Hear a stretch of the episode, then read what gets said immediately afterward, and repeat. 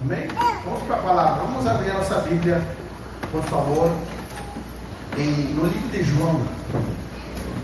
O Evangelho de João, vamos abrir o capítulo 3.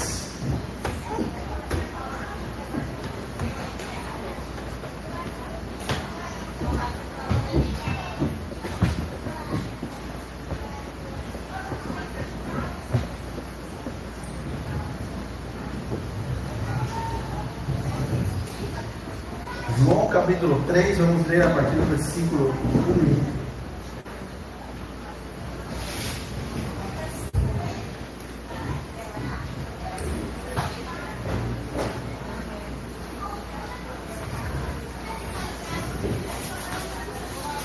Tem por acaso alguém que nos visita que não tem a Bíblia?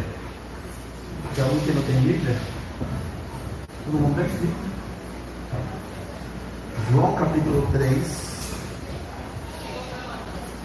versículo 1. Diz assim: Havia um fariseu chamado Nicodemos. Se você quer ter filhos, homens, está procurando nome? A Bíblia é uma boa sacada para você puxar nome, tá? Nicodemos. Ele era líder religioso entre os judeus. Algumas versões dizem que ele era um príncipe ou alguém importante. Certa noite, veio falar com Jesus e disse: Rabi, todos nós sabemos que Deus enviou o Senhor para nos ensinar. Seus sinais são prova de que Deus está com o Senhor. Jesus respondeu: Eu lhe digo a verdade, que não nascer de novo não verá o reino de Deus. Como pode um homem velho nascer de novo? Perguntou Nicodemos. Acaso ele pode voltar ao ventre da mãe e nascer uma segunda vez? Jesus respondeu: Eu lhe digo a verdade. Ninguém pode entrar no reino de Deus sem nascer da água e do Espírito. Os seres humanos podem gerar apenas vida humana, mas o Espírito, o Espírito Santo, dá a luz, a vida espiritual. Portanto, não se surpreenda quando eu digo: é necessário nascer de novo. O vento sopra onde quer. Assim como você ouve o vento, mas não é capaz de dizer de onde ele vem, nem para onde vai. Também é incapaz de explicar como as pessoas nascem do Espírito. Como pode ser isso? perguntou Nicodemos. Jesus respondeu: Você é um mestre, respeitado Israel, e não entende estas coisas. Eu lhe digo a verdade: falamos daquilo que sabemos e vimos, e no entanto vocês não creem em nosso testemunho. Se vocês não creem em mim quando falo de coisas terrenas, como crerão se eu falar das coisas celestiais? Só até. Todo mundo conseguiu acompanhar? Certo? Eu quero dar uma introdução para essa mensagem de hoje. Como está escrito lá no banner. Esse Jesus e outro que assistiu a série The Chosen. Se você não assistiu ainda, hoje você vai ficar com vontade de assistir. Com certeza. Jesus e Nicodemos. Podes me conhecer. Esse é o nome da mensagem de hoje. Deus está dizendo para você e para mim: você pode me conhecer. Vou falar de novo. Deus está dizendo para nós: você pode me conhecer. E você pode estar pensando assim: não, mas eu sou já cristão há uns 5 anos, sou cristão há 10 anos. Eu sou uma pessoa de bom caráter, sou uma pessoa que não passa os outros para trás. Eu já conheço Deus. Normalmente, na nossa vida cristã, nós vamos ser levados e motivados a colocarmos o nosso freio de mão na nossa vida de conhecimento com Deus. Nós vamos ficar estacionados num lugar conformado, dizendo: Eu já conheço Deus o suficiente. Mas deixa eu te dizer uma coisa: Deus planejou a nossa forma de vida com Ele, para que conhecer a Deus seja algo necessário para a nossa sobrevivência diária. Vou repetir de novo. Deus planejou a nossa vida, a forma como nós vivemos, o mundo no qual nós vivemos, para que conhecer mais a Deus a cada dia seja uma forma de sobrevivência diária. Aquilo que você e eu conhecemos de Deus, que aprendemos no mês passado, no ano passado, muitas vezes não serve para hoje. As experiências que nós tivemos com Deus há cinco anos atrás, que são lindas, que ficaram na lembrança, às vezes não servem para agora. O poder de Deus que nós podemos adquirir há um tempo atrás, às vezes ele não serve para agora. Quantos já compraram água em casa de galão? Água pura, supostamente, a gente acredita que a água que a gente compra é mineral, né? Água pura, né? Vamos colocar na dúvida aí. Né? Água mineral, água pura. Mas o que, que nós temos que fazer com água? Você tem que deixar no lugar onde não bate o sol. Você sabia disso? Porque se você deixar a água no lugar onde bate o sol, aos poucos ela fica verde. Quantos já tiveram essa, essa agradável experiência em casa? Quantos já beberam dessa água gostosa? Quem já bebeu? Ah, eu já. Por que estou falando isso? Porque algo que é puro, algo que é saudável, se ficar parado no lugar equivocado por muito tempo, não serve mais.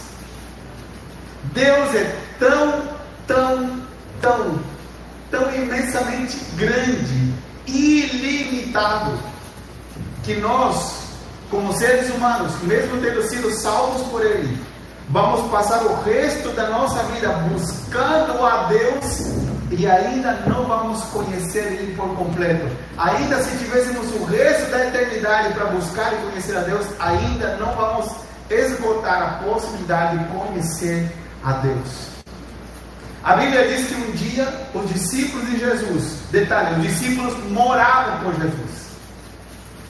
É por isso que a gente só conhece as pessoas quando nós começamos a conviver com elas.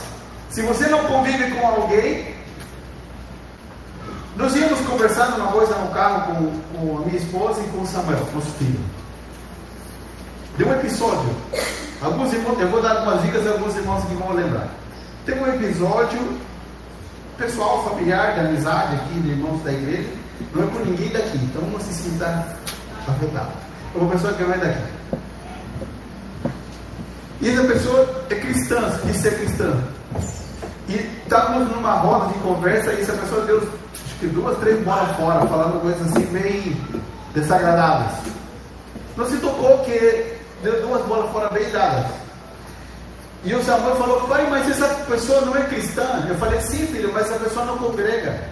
Ela recebeu a Cristo, mas ela não tem o hábito de andar com os irmãos na fé. Então ela não é conhecida por ninguém e ela não conhece a outros. E como ela não tem convivência com as pessoas, ela ainda não se tocou que tem que ser transformada.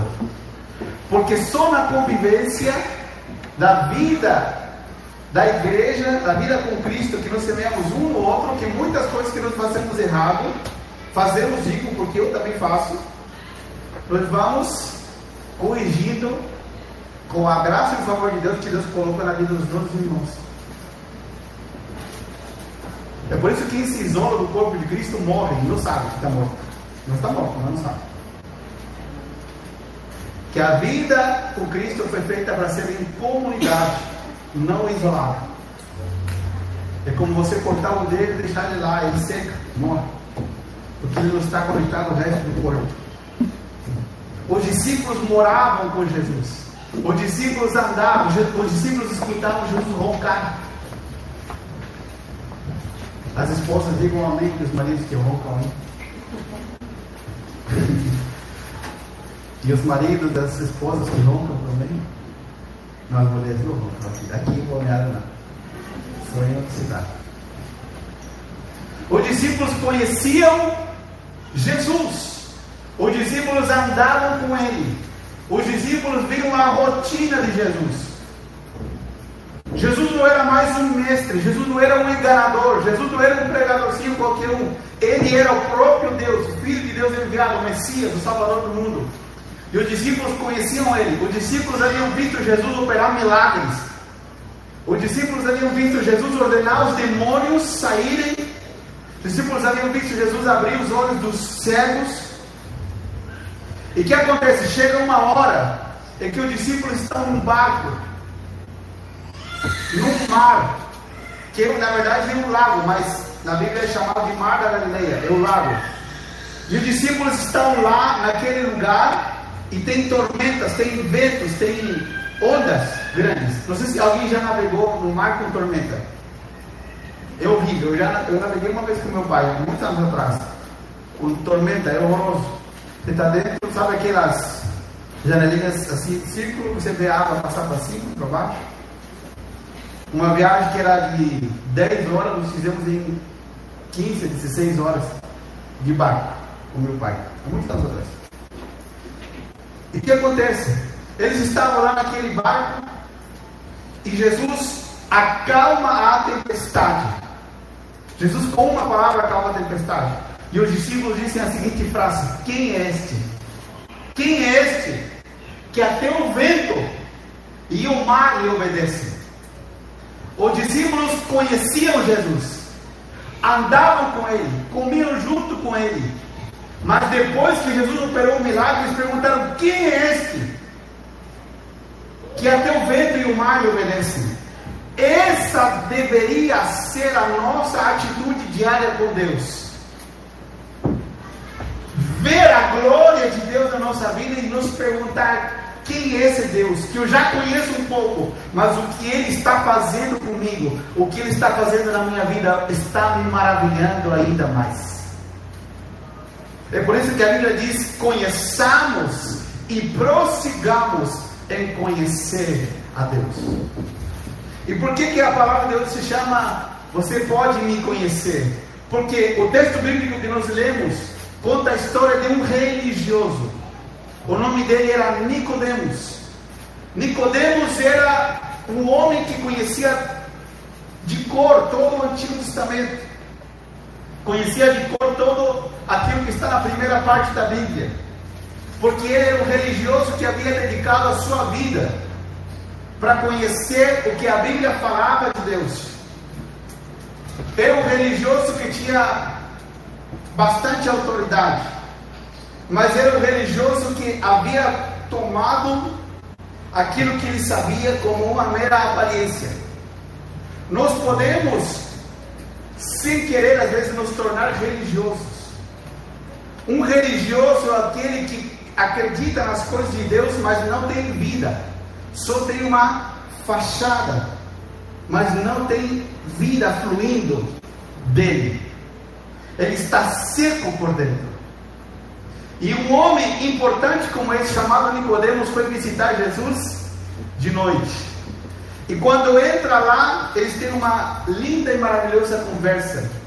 E nessa conversa, Jesus diz duas coisas para ele: que ele precisa nascer de novo para ver o reino de Deus e para entrar no reino de Deus. Diga comigo: ver, ver, ver, ver e entrar. entrar. Jesus disse para Nicodemos: Você precisa nascer de novo, primeiro para você poder ver, e segundo para você poder entrar. Aqui tem vários corretores de imóveis. Né? Não precisa levantar. Tem vários. As pessoas dificilmente compram um apartamento só vendo pela internet. Dificilmente. Elas querem o quê? Ver e entrar. Porque ver e entrar tem a ver com conhecer, tem a ver com experimentar. Jesus disse para Nicodemos: Nicodemos, você conhece a religião, você conhece as letras, você conhece o que a Bíblia prometia de mim, mas agora eu te digo uma coisa: você tem que nascer de novo para você experimentar de verdade tudo que você já leu. Porque o que você já leu está na tua cabeça, mas agora você vai experimentar o que você leu. E para isso, você tem que nascer de novo. Ou seja, agora você pode me conhecer. Os judeus, os fariseus, da onde Nicodemos era, haviam criado é, uma. Como é a palavra? Uma reverência tão forçada para Deus que eles não conseguiam nem mencionar o nome de Deus. Para escrever o nome de Deus, eles tinham que lavar as mãos sete vezes. Porque eles haviam, e tudo isso não é mandamento de Deus, tudo são coisas que eles inventaram, porque eles não entenderam a santidade de Deus. A Bíblia nos revela que Deus é santo, Deus está afastado do pecado. E eles mal interpretaram isso, entendendo que por Deus ser santo, o homem não podia conhecer a Deus. E Deus estava tão longe que ele não podia nem ser mencionado. A reverência era tão grande, eles mal interpretaram a reverência por Deus. E quando Jesus surgiu, Nicodemos vai um dia de noite e diz: Eu entendo que você foi enviado da parte de Deus. Por que, que eu quis colocar esse vídeo? Porque nesse trecho da série, chama Os Escolhidos, ele é o relato do texto bíblico que nós lemos em João, só que de forma mais simples de entender. Não era qualquer homem que estava indo visitar Jesus de noite, era um religioso. Nicodemo diz: Eu não acredito que estou diante daquele que eu esperei toda a minha vida. Jesus não vai se manifestar, ele já veio. Nós não podemos ser como Nicodemos, que estejamos esperando algo para o dia da nossa morte, para o qual nós temos acesso agora. É agora que nós podemos conhecer a Jesus. É agora que nós podemos conhecer a Deus. É agora que nós temos acesso à Sua presença. Mas conhecer a Deus vai nos levar a tomar uma atitude que nem todos tomam. Para Nicodemos conhecer Jesus e estar diante do Salvador, dizendo para ele: Nicodemos, você precisa nascer de novo para que você possa experimentar a minha presença, para que você possa experimentar a minha glória. Nicodemos precisou abandonar o seu lugar de costume com seus amigos. Nicodemos precisou ir de noite, porque no início Nicodemos estava muito ressabiado de ir visitar Jesus. Era praticamente uma afronta. E o que Jesus disse para Nicodemos no final do vídeo é verdade, você vai perder muita coisa, mas aquilo que você irá ganhar é muito maior. As palavras de Jesus são as mesmas para nós. Se nós estacionarmos onde nós estamos, naquilo que já conhecemos a Deus, a nossa vida, em certa forma, ficará confortável. Mas aqueles que conhecem a Deus e prosseguem conhecer a Deus, vivem num constante desconforto interno. Eu chamo isso de desconforto do espírito. O Espírito Santo nos dá um desconforto contínuo para a gente não se conformar com aquilo que nós conhecemos a Deus, com aquilo que nós já experimentamos do seu poder, com aquilo que nós já experimentamos da sua glória. A tendência da vida nossa é que o pecado ao nosso derredor aumente. Pelo aumento do pecado, pelo aumento da maldade, o coração, até daqueles que foram salvos, se esfria. A maldade do mundo aumenta, as dificuldades aumentam. O mundo que nós vivemos e não muda nada do mundo que Jesus vivia.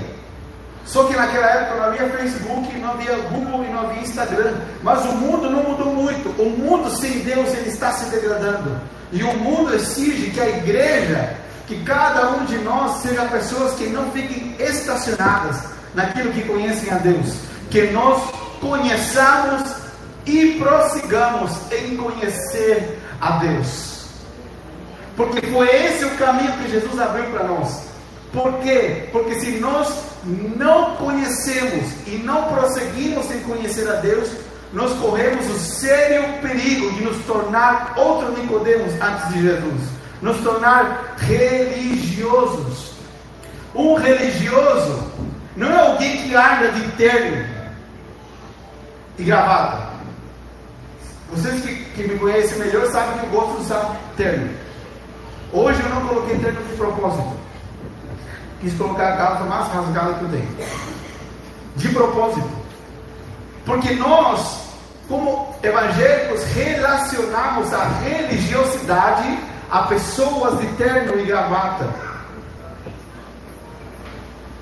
Por muitos anos nós relacionamos a religiosidade com isso. Ou relacionamos a religiosidade a pessoas que proíbem muitas coisas. Mas hoje, hoje nós temos outro tipo de religiosos. Temos os religiosos gourmet.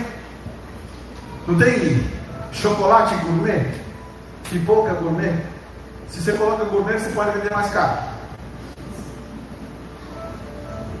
Não é verdade? Você põe um, um pagotinho mais bonito, né? Hoje nós temos os religiosos gourmet. Eles não usam terno. Eles não usam gravata. Eles usam tênis e calça rasgada. Eles são descolados. Uma turma que, que se tornou religioso foi mais para um extremo e a outra foi para o outro. Nós entendíamos a religiosidade como? Muito parecida com a religiosidade dos fariseus. Quem eram os fariseus? Os fariseus eram homens que liam a Bíblia, interpretavam a Bíblia, só que eles acrescentavam coisas à Bíblia que não estavam lá e tornavam a vida das pessoas um fardo pesado. Porque de que adianta, por exemplo, você entrar aqui sem conhecer Jesus? E eu dizer para você aqui, para você vir aqui é proibido fazer isso, é proibido fazer aquilo outro, e é proibido fazer aquilo outro. Se você ainda não teve uma experiência com Jesus, que é o único que pode mudar a sua vida. De que adianta eu proibir algo para você se você não teve uma experiência com Deus? De nada. Só vai colocar um fardo pesado nas suas costas que você vai poder carregar por um tempo e depois não vai carregar mais. Depois você vai pegar nojo de Deus, vai pegar nojo da igreja. Os fariseus inventaram, acrescentaram leis às escrituras que tornaram o fardo pesado. Mas sabe qual que é a pegada do religioso? O religioso põe regras que ele não cumpre. Elas só valem para o outro, mas não valem para ele. E são regras que Deus não estabeleceu. Porque se há alguma coisa que Deus vai me levar a mudar de atitude, é porque Deus vai transformar a minha vida. E o que Jesus estava abrindo para Nicodemos era dizendo para ele: agora vocês têm o acesso a me conhecer. É por isso que Jesus diz para Nicodemos: haverá um novo nascimento. Você que me conhece tem uma experiência de ter uma nova vida. Por que estou dizendo sobre, os, sobre essa vida religiosa? Quando nós paramos de conhecer a Deus, podemos nos tornar religiosos. Os religiosos modernos, os religiosos gourmet, ao contrário da religiosidade antiga que nós conhecemos, que exigia muita coisa, o religioso moderno ele, ao contrário, diminuiu exigências. E agora pode tudo. Mas também é um religioso. Por quê? Ser religioso significa ter aparência, mas não ter nada por dentro. Vou falar de novo. Se nós vamos para as escrituras e vemos como Jesus lidou com os religiosos da sua época, eram pessoas que tinham uma aparência, mas não tinham vida por dentro. Muitas pessoas, elas têm uma aparência cristã por fora pela roupa. Outros têm uma aparência cristã por fora pelo discurso. O discurso da roupa era tudo é proibido. O discurso dos religiosos gourmet é tudo é permitido, não me julgue, você não pode julgar ninguém. Mas esconde o que? Religiosidade por trás porque esconde uma falta de experiência genuína com Deus. Vou te, vou te falar alguns detalhes por que, eu estou dizendo isso. Me acompanhe, por favor, a Lucas.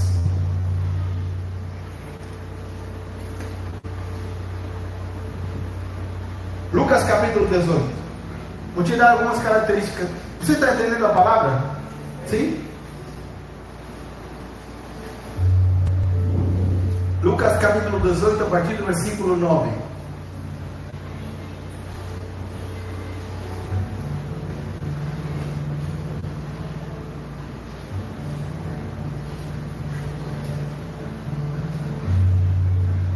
Diz assim: em seguida, Jesus contou a seguinte parábola àqueles que confiavam em sua própria justiça e desprezavam os demais.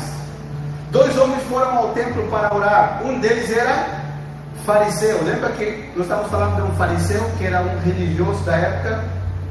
E outro era um cobrador de impostos. Algumas Bíblias pode estar escrito publicano, tá? Era um cobrador de impostos. O fariseu, em pé, fazia esta oração: Eu te agradeço, Deus, porque não sou como as demais pessoas, desonestas, pecadoras, adúlteras, e com certeza não sou como aquele cobrador de impostos. Olha que oração maravilhosa. Jejuo duas vezes por semana e dou o dízimo de tudo que ganho.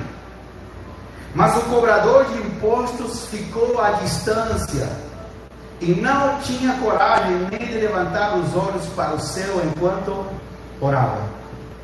Em vez disso, batia no peito e dizia: Deus, tem misericórdia de mim, pois sou pecador. Eu lhes digo que foi o cobrador de impostos e não o fariseu quem voltou para casa justificado diante de Deus. Pois aqueles que se exaltam serão humilhados, e aqueles que se humilham serão exaltados. Vou te dar um detalhe.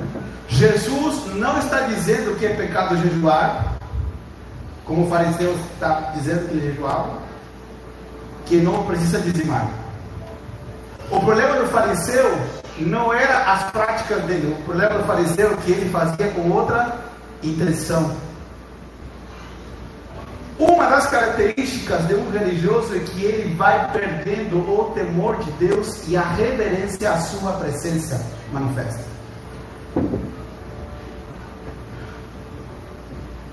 O que acontece quando estamos diante de uma autoridade? Você sabe o que é autoridade.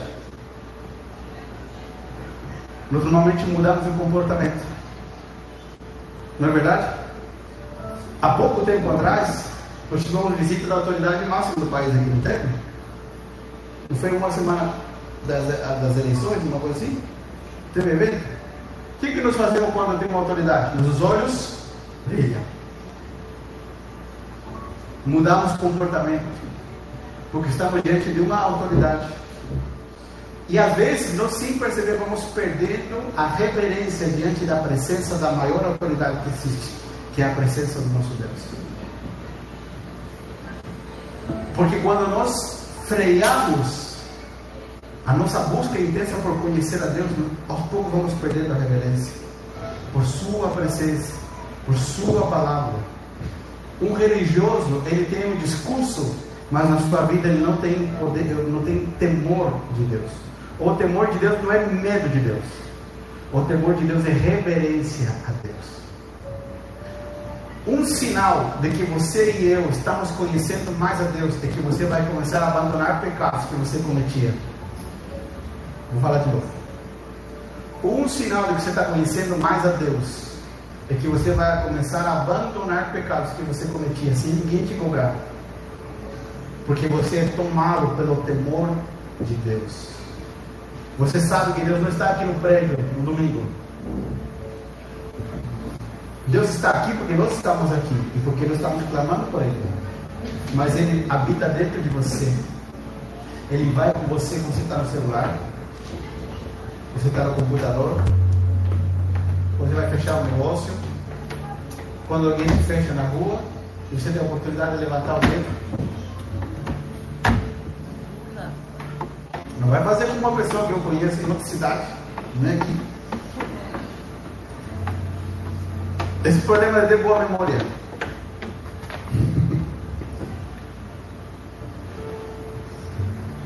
Que não viu o pastor da igreja no trânsito. E passou pelo pastor, e o que, que ela fez? Baixou o braço, baixou o vidro, e levantou dentro do meio pro pastor, seguiu o carro, quando estava com o vidro. Chama? Com película, é isso mesmo esse filme, né? E o pastor não sabia que ele era uma irmã da igreja, obreira já, antiga. Quando ele chegou no culto, veio a irmãzinha lá. A mesma irmãzinha que tinha levantado o dedinho para ele lá atrás. O temor de Deus. Pastor, se eu tenho o temor de Deus, não vou pecar mais, você vai continuar pecando. Nós já não somos mais pecadores, nós éramos pecadores antes de Cristo nos resgatar. Agora somos salvos que pecamos, santos que pecamos. Quem carrega o temor de Deus, quando peca, se arrepende. Quando peca, corrige o seu andar e retorna ao caminho.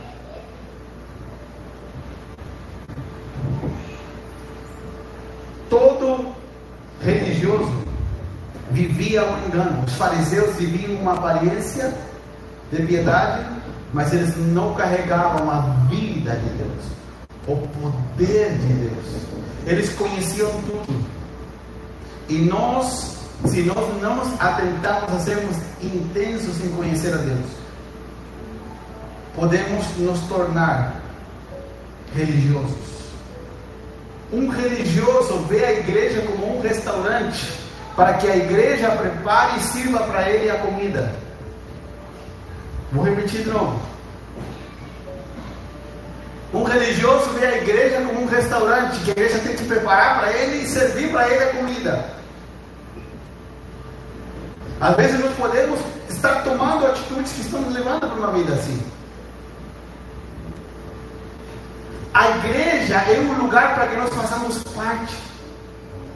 Quando eu vejo um problema, eu tenho que ser parte da solução. Amém? O religioso ele pensa e vê a igreja como um restaurante onde a comida é preparada e servida para ele. Nunca faz parte do que ele está sendo, porque a igreja é o lugar que prepara a comida, a igreja é o lugar que serve a comida. Mas a igreja também é um lugar que prepara as pessoas que ouvem para que no futuro elas também preparem comida e sirvam comida para outros. Amém? Amém. Você está aqui ouvindo porque tem gente que se preparou. Os irmãos que tocam no louvor, 7 horas da manhã no sábado. Às vezes não podemos estar dormindo. No sábado é para dormir? Alguns trabalham, né? Mas pode dormir até mais tarde, eles levantam cedo para quê? Para estar aqui ensaiando a palavra tem que ser preparada. Quem está trabalhando, as crianças, a estrutura. A comida é preparada para não trazer uma coisa. Porque eu poderia entrar no YouTube ou pegar o livro de sermões, mas eu não, eu não, eu não quero. Meu, meu amor por Deus pela igreja não me permite fazer isso. Aqui a comida é preparada, mas não é preparada só para você comer. É preparada para que você também aprenda daqui a pouco a preparar comida e você servir a outras pessoas. Qual é essa comida? É a palavra de Deus, é a presença de Deus.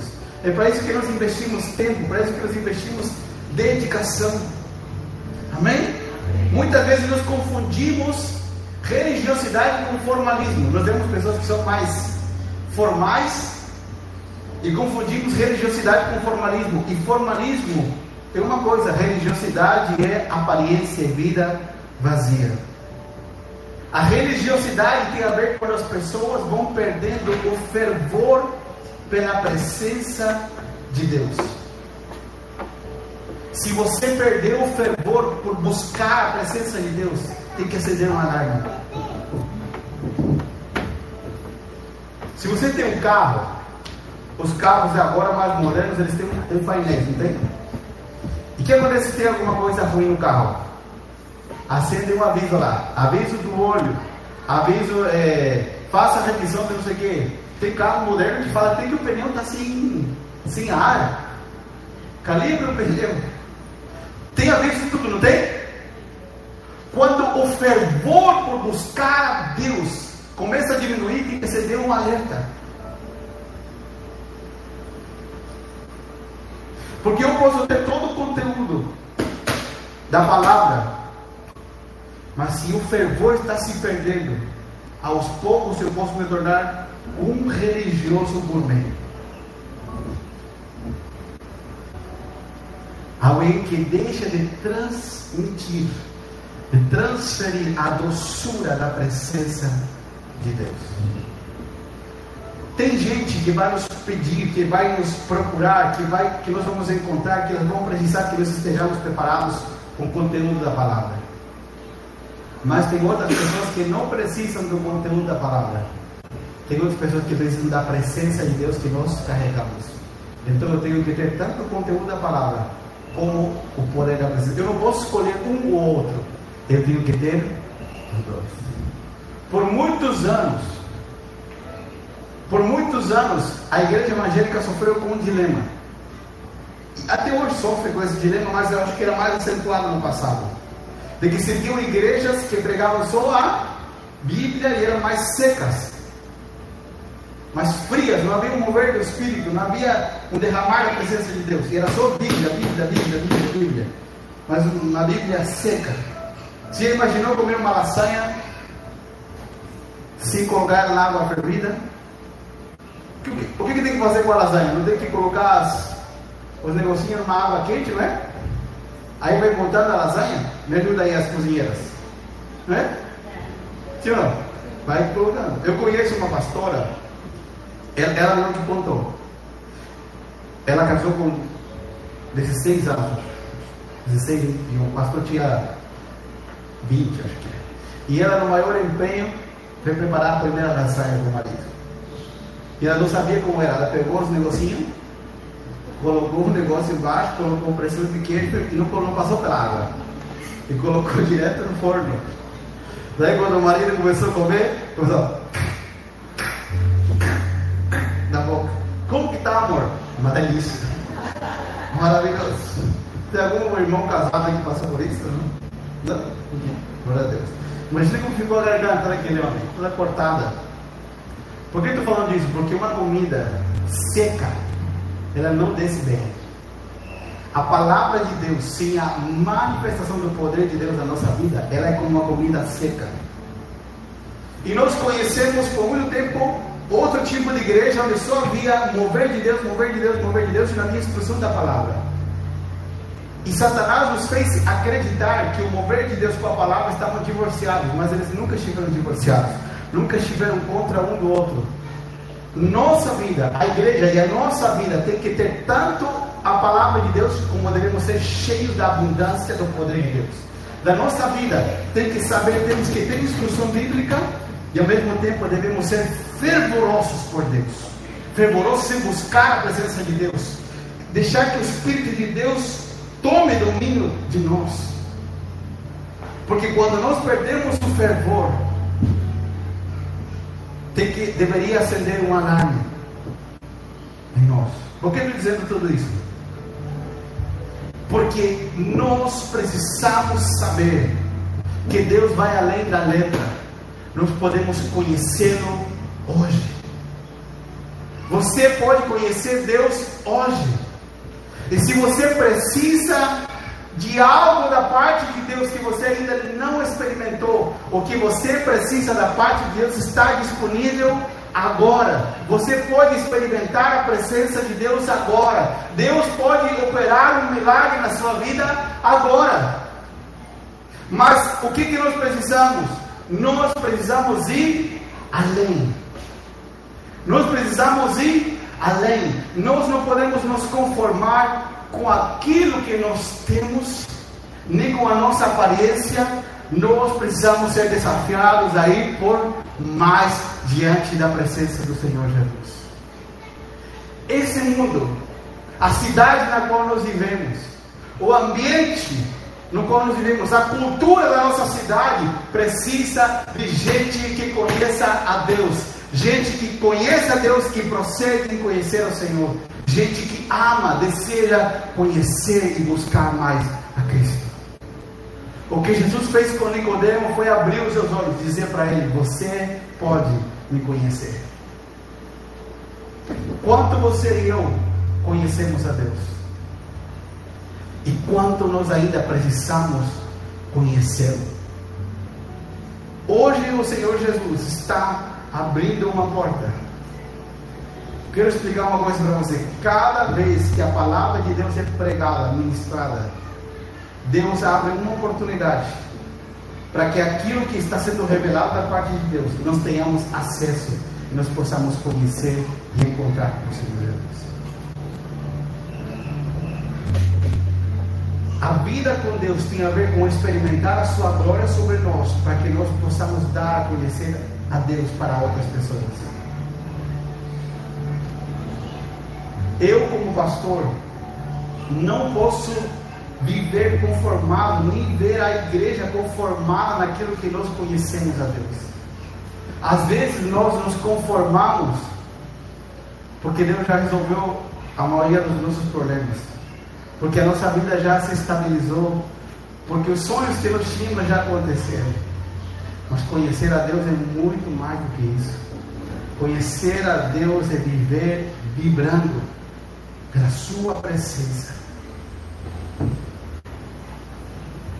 Irmãos, tudo que nós temos,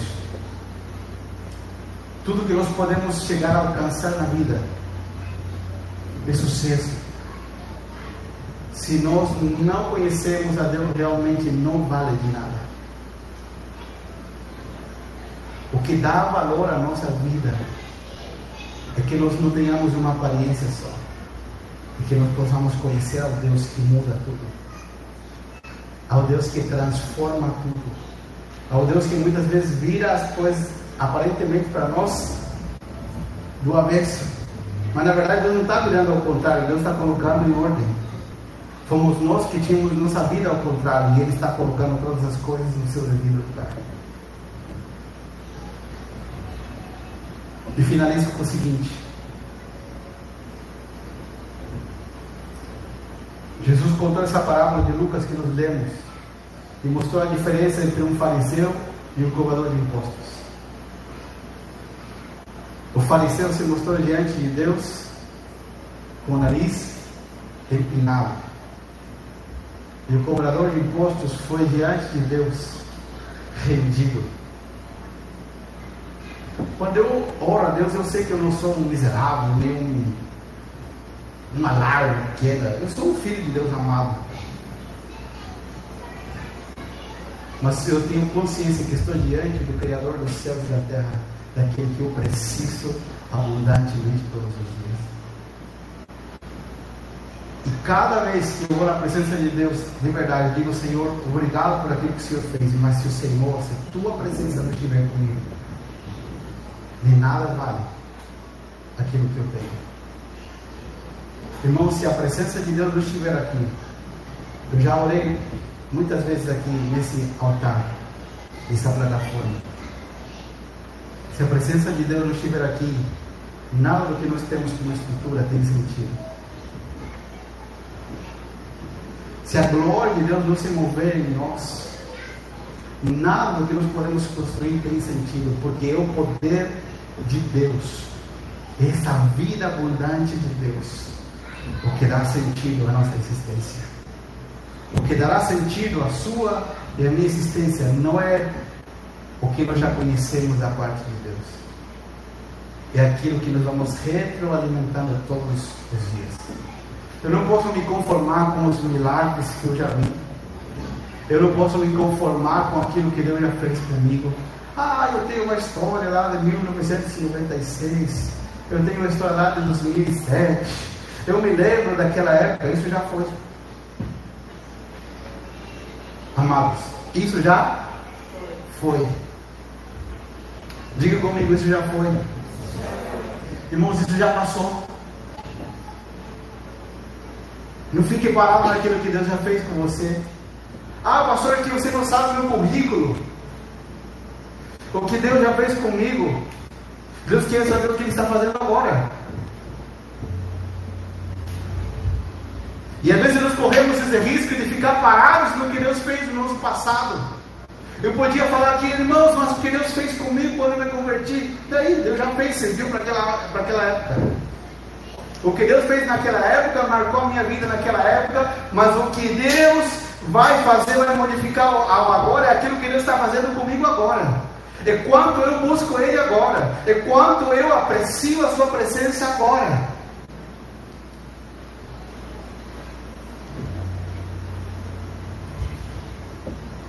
Disse para os fariseus: vocês são como sepulcros, blanqueados ou caiados em português. Túmulos arrumados. O que, adianta a gente arrumar um túmulo com todo o respeito que os nossos familiares falecidos merecem? O que, tem embaixo das pedras? Ossos estão secando e vão esfarelar com o tempo. Jesus disse para os fariseus: vocês são assim, vocês têm uma aparência, mas não tem nada por dentro. Hoje nós vivemos um tempo onde relacionamentos verdadeiros estão se perdendo, mas o Senhor quer levar você a se relacionar com pessoas, a, a você se envolver com as pessoas e permitir que elas entrem na sua vida. Nós temos relacionamentos de Instagram, mas Deus não quer isso. Deus quer que nós nos envolvamos com pessoas, que você vá na casa delas, que elas vão na tua casa, que elas subam no teu carro, que você suba no carro delas, que vocês vão no parque juntos, que vocês sentem para misturar a vida, para que a vida de Deus que está em você toque na vida dessas pessoas. Porque tem gente querendo tirar a sua vida, tem gente que os casamentos estão acabando. E a vida que Deus vai transferir a eles é a vida que está sendo semeada em você e em mim. Amém? Para isso, essa experiência no passado não serve. Nós temos que agora dizer: Senhor, eu quero te conhecer. Eu quero te buscar. Eu quero ver a tua glória na minha vida. E termino com o seguinte: Você que está aqui, você diz, Pastor, eu preciso de um milagre. Eu preciso de dois. Eu preciso de três. Preciso de dez milagres. Preciso de vinte. Pastor, a minha vida é um caos. Eu preciso que Deus rasgue tudo e faça tudo de novo.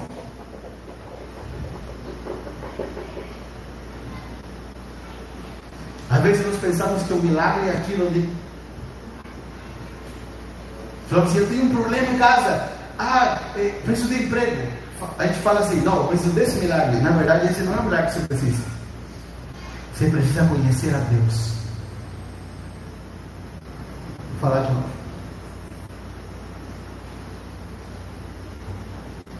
Nicodemos disse para Jesus: O Senhor veio para nos libertar de Roma. Eu dizia, Nicodemo, você não entendeu ainda o que eu vim fazer. Eu vim libertar você do pecado. Às vezes nós entramos na presença de Deus e dizemos, Senhor, eu preciso daquele milagre. E não é que Deus esteja ignorando o que você precisa. É que na verdade Deus está enxergando o verdadeiro lugar onde você precisa de um milagre. E o verdadeiro lugar onde nós precisamos de um milagre é que nós devemos ser impulsionados a conhecer mais a Deus. Porque quanto mais você conhece a Deus, menos estressado você vive pelo resto da sua vida. Menos preocupado você vive pelo resto da sua vida. Pastor, eu nunca mais vou me estressar? Sim. Mas você não precisa viver estressado, viver preocupado, viver com úlcera. Viver em nome de sem sono, porque você não sabe o que você vai fazer. Quanto mais você conhece a Deus, você vai saber do que Ele vai cuidar do que você precisa que Ele vai operar milagres, que Ele vai abrir uma porta de emprego, que Ele vai trazer a restituição financeira, que Ele vai restaurar o casamento, que Ele vai curar a enfermidade.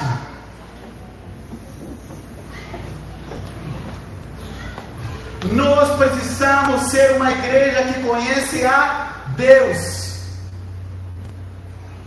Você precisa ser alguém que conhece a Deus. Você não pode ficar com o que o pastor pregou no domingo. Você tem que ser levado a buscar a Deus, a conhecer a Ele na experiência, a conhecer a Ele pela palavra. Deus quer prover a você ainda nesse restante, nesse mês que nos resta nesse ano 2022, experiências onde você seja marcado profundamente para conhecer a Deus. Sabe o que aconteceu com Nicodemos naquela noite? Nicodemos teve um encontro profundo com Jesus. A vida dele foi mudada. A Bíblia diz que no final dos dias, quando Jesus estava crucificado, ele estava pendurado numa cruz. Apareceram dois homens lá. Um deles chamava José de Arimateia. Provavelmente tipo um senador. Um homem muito rico. Ele tinha um túmulo. Ele tinha um, como chama o lugar do cemitério? Mausoleu? Chama Mausoleu, né? Ele tinha um lugar que nunca tinha sido usado para enterrar alguém. E apareceu outro homem do lado de José da Arimateia. Sabe como era o nome dele? Nicodemos. Porque aquilo que Jesus falou com ele naquele dia deixou uma marca profunda. Deixou uma marca profunda na vida de Nicodemos. Irmãos, pelo amor de Cristo Jesus, não viva de aparência.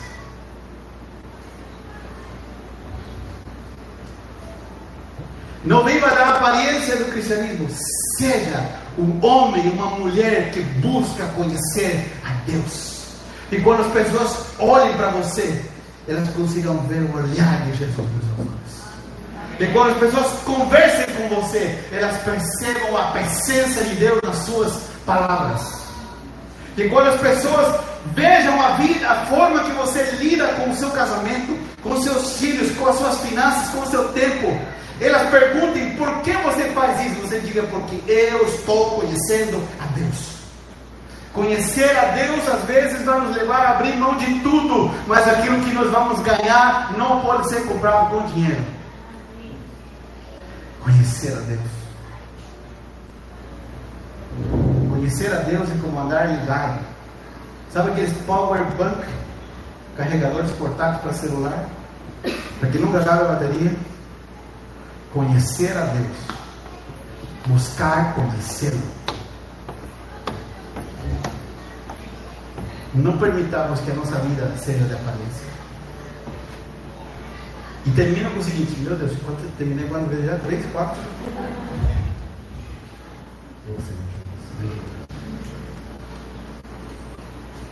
Jesus nunca deu bola para os religiosos. Porque muitas vezes que entra nesse caminho quase nunca volta atrás. Porque se acha dono da verdade. Uma das marcas também do religioso é que ele não tem um coração ensinado. Ele acha que sabe tudo.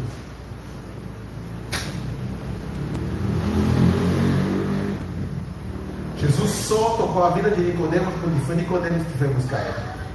Aos demais religiosos faziam perguntas de Jesus e Jesus sempre dava uma resposta torcida para não responder para eles. Porque eles não tinham um coração pronto para ouvir. Que o seu coração e o meu coração nessa noite seja um coração ensinado.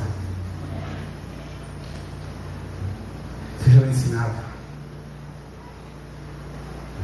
Que quando estejamos diante do Senhor, possamos perceber quanto nós precisamos dele. Glória a Deus por aquilo que ele já fez. Glória a Deus pela sabedoria que ele nos deu. Glória a Deus pelos milagres que ele operou. Mas eu te digo uma coisa: Deus ainda tem mais para fazer. Deus ainda tem mais para fazer. Deus ainda tem mais para fazer. Meu Deus, irmão, se você pudesse entender que Deus ainda tem mais. Deus ainda tem mais para fazer na sua vida. Eu, eu gostaria, mas não posso. De levar você para algumas experiências, eu não posso. Você tem que ter essas experiências que você percebesse a glória de Deus sendo descortinada diante de você. Que as tuas canelas começassem a tremer, porque você está diante do Senhor. É ali que a nossa vida é transformada. É ali que a nossa vida é mudada. É ali que Deus bota uma injeção da sua vida fluindo dentro de nós. É ali que muitos planos que nós temos vão sumir estamos diante da sua glória, por que buscamos? Dá-me, Senhor, a partir de hoje. Busque. Eu busco a Deus assim. Eu falo para você porque eu faço. Falo, Deus, eu vou te perseguir e te encontrar. Eu vou buscar a tua presença até te encontrar. Essa semana, eu estava aqui passando o pano aqui.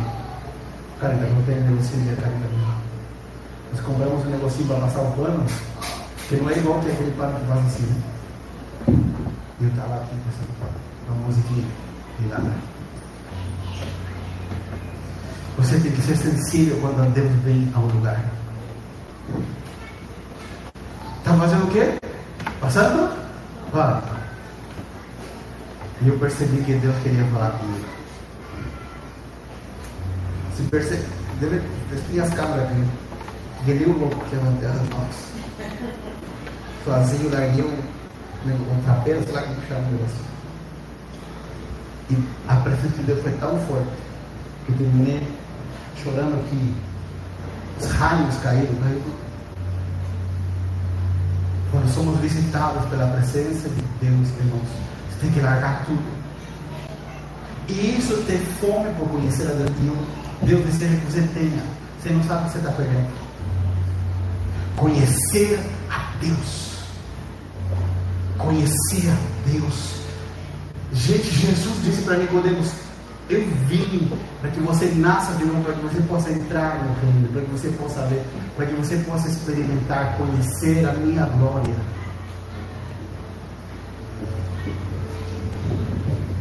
Quero que fique de pé. Já chega de pregar. Já falei o que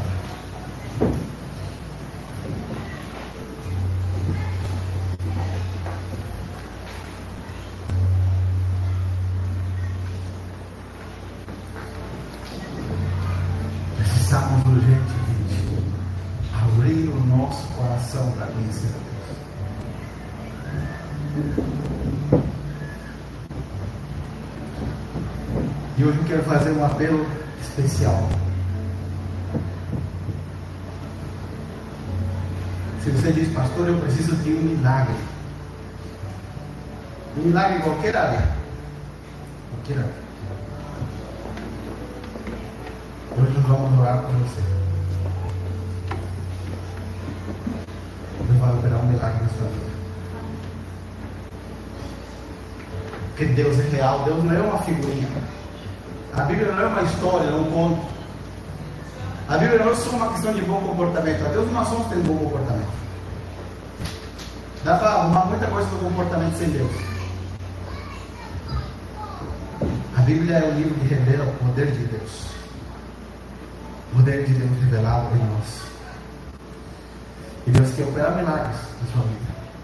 Seja qual for a área, você um milagre físico, um milagre financeiro, grave de relacionamento. Nós não queremos orar por você. Eu quero pedir que você saia do seu lugar, se você precisa um milagre. Eu vou amor não fique com vergonha, e saia do seu lugar. E vem aqui e nós vamos orar. Nós vamos orar.